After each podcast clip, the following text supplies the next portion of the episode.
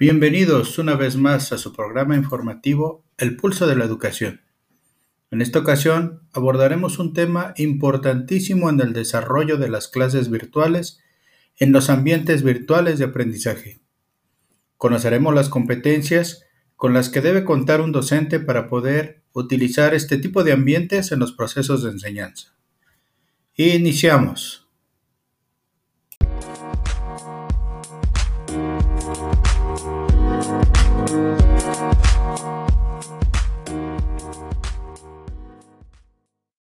Por experiencia propia, me he dado cuenta de que los asesores que imparten clases en la modalidad no escolarizada, conocida como educación virtual, no tienen las competencias para que se cumpla el proceso de enseñanza-aprendizaje. O solo cuentan con algunas que sin lugar a duda dejan mucho que desear en el cumplimiento de los objetivos. A diario recibo mensajes en el correo electrónico con quejas de los alumnos que de algún modo denotan la falta de competencias de los asesores que imparten las asignaturas.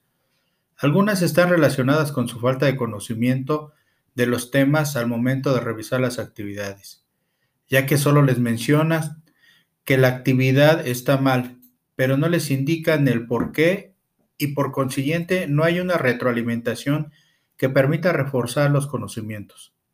Otros solo se basan en las lecturas u objetos de aprendizaje que están en la plataforma educativa, mismos que en algunas ocasiones ya están desactualizados o son enlaces que ya no existen en la red. Esto se debe a que el asesor no investiga qué objetos de aprendizaje pueden servir a los alumnos para que logren el autoconocimiento. En fin, son muchos los problemas y se entiende esta situación hasta cierto punto, ya que la formación que los profesores tienen está basada en la experiencia impartiendo clases de manera presencial. Pero es necesario que se prepare para hacerlo también en ambientes de aprendizaje virtuales, que deberá de tener habilidades didácticas específicas para el uso de las tecnologías de información que le permiten actuar con eficacia en el proyecto formativo y adecuar los conocimientos a los ambientes en línea de manera que pueda lograr aprendizajes significativos en los estudiantes al igual que lo haría en una sesión presencial. Bien, ahora veamos cuáles son estas competencias de las cuales estoy hablando. La primera es la competencia pedagógica. Esta se considera como la capacidad para implementar, desarrollar y evaluar el proceso de enseñanza-aprendizaje en un ambiente virtual. Debe de tener los siguientes atributos. Aplicar los elementos del currículo en la cual participa aplicar al ambiente virtual de aprendizaje los modelos educativo y pedagógico que sustentan los currículos institucionales, dominar los contenidos de su materia con un enfoque integral, estimular al estudiante acerca de la utilidad e importancia del curso, desarrollar en los estudiantes su compromiso personal, aplicar las normas de trabajo y funcionamiento dentro del ambiente virtual de aprendizaje generar y operar espacios de comunicación, foros, chats, wikis, email, mensajería interna. Gestionar el proceso de asesoría en línea, horarios y formas de trabajo. Promover que los conocimientos previos interaccionen con los nuevos. Plantear problemas o preguntas para facilitar la adquisición de competencias. Es importante considerar que las actividades de tutoría también son competencias pedagógicas, porque es cuando el docente tiene la oportunidad de impulsar al estudiante a construir y reforzar sus aprendizajes, de, retroalimentarlos para que trabajen en sus áreas de oportunidad y puedan crear los hábitos de estudios que un proyecto en un ambiente virtual requiere, haciéndolos sentir acompañados y propiciando los espacios necesarios para la construcción de conocimientos, planteando actividades que sean acordes a los objetivos y utilizando problemas que les permitan desarrollar competencias que les serán de utilidad en su vida profesional y personal. La segunda competencia es ser investigador. Estas son, según el autor Muñoz en el 2017, el significado de la competencia de ser investigador.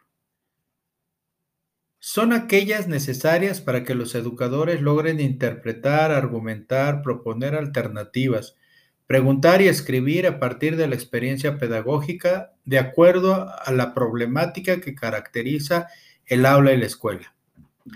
El profesor asesor debe de tener la capacidad para buscar información para que ésta sea utilizada por los estudiantes de forma crítica y que esta información sea confiable, considerando contenidos relevantes, interactivos y veraces. Por consiguiente, debe de utilizar estrategias de análisis de estos e implementarlos en los ambientes virtuales. La investigación debe de ser una de las funciones sustantivas de los docentes de calidad.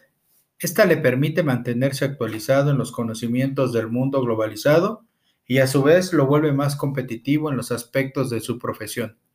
Sin lugar a duda, puede aportar un conocimiento científico validado en su ámbito laboral. La tercera competencia es de carácter evaluativo.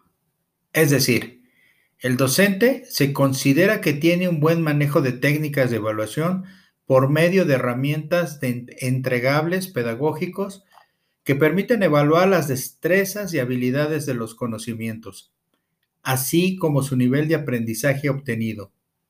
Este tipo de evaluaciones debe de permitir a los estudiantes conocer su avance a lo largo del curso, o lo que es lo mismo, puede hacer una autoevaluación. Como sabemos, una evaluación no se realiza únicamente al finalizar el curso, sino también al momento de iniciarlo y a lo largo del curso, con la finalidad de poder detectar las áreas de oportunidad. Por ello es importante que el docente defina cuáles serán los criterios de evaluación. Debe de ser muy claro con los estudiantes y utilizar rúbricas y ponderaciones con base en los contenidos y habilidades que desea evaluar. Como pudimos aprender, las competencias pedagógicas de investigación y evaluativas van a permitir que los docentes actúen con eficacia al momento del desarrollo y uso de ambientes virtuales de aprendizaje para que los estudiantes puedan utilizarlos y aprovecharlos de la mejor manera, contando con el acompañamiento siempre de los docentes, contando con que estarán lo mejor preparados para ello.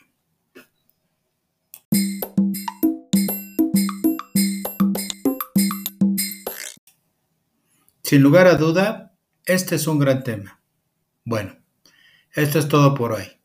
Nos vemos más adelante con un tema de su interés en el pulso de la educación.